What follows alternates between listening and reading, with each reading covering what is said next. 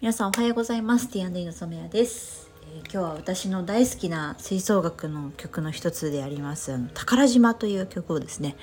あの聴きながら、えー、ラジオを収録しています、えー、私は小学校の時からあの吹奏楽部にずっと所属していて中学校も3年間続けたのかな。で高校はちょっとですね私もあの他にやりたいことがあってえー、すぐ辞めてしまったんですけど、えー、6年間ぐらいは続けていたんですけどね。トランペットとクラリネットを吹いたことがあります。もう吹けないかな。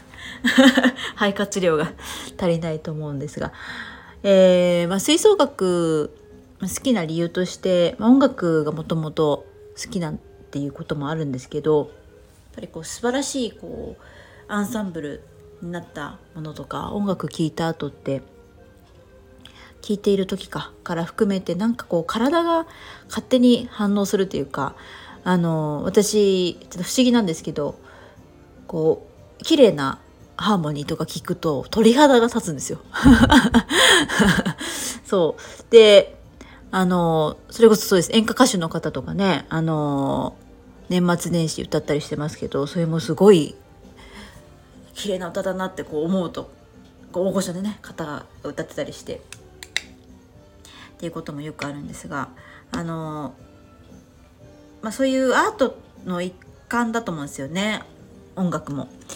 で私がアートをこう見たりするのも好きなんですけどこう触れたり聞いたりすること。で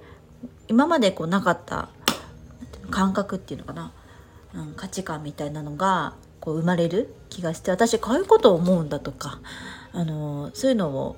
体感できてですねあの自分の新しい部分を見つけられたりするとか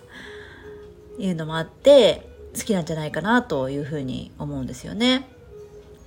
で私がやってるハンドメイドもそうでこう手作りのものもやっぱり人が生み出すアートの一つだと思うんですよね。そういうのを見たりどういう思いでどういう背景でそういうのを作ったりしてるんだろうって思うとこうワクワクしてくるというかだからこういうのをこうちょっとねあの音楽とはあ違うように感じるかもしれないんですけど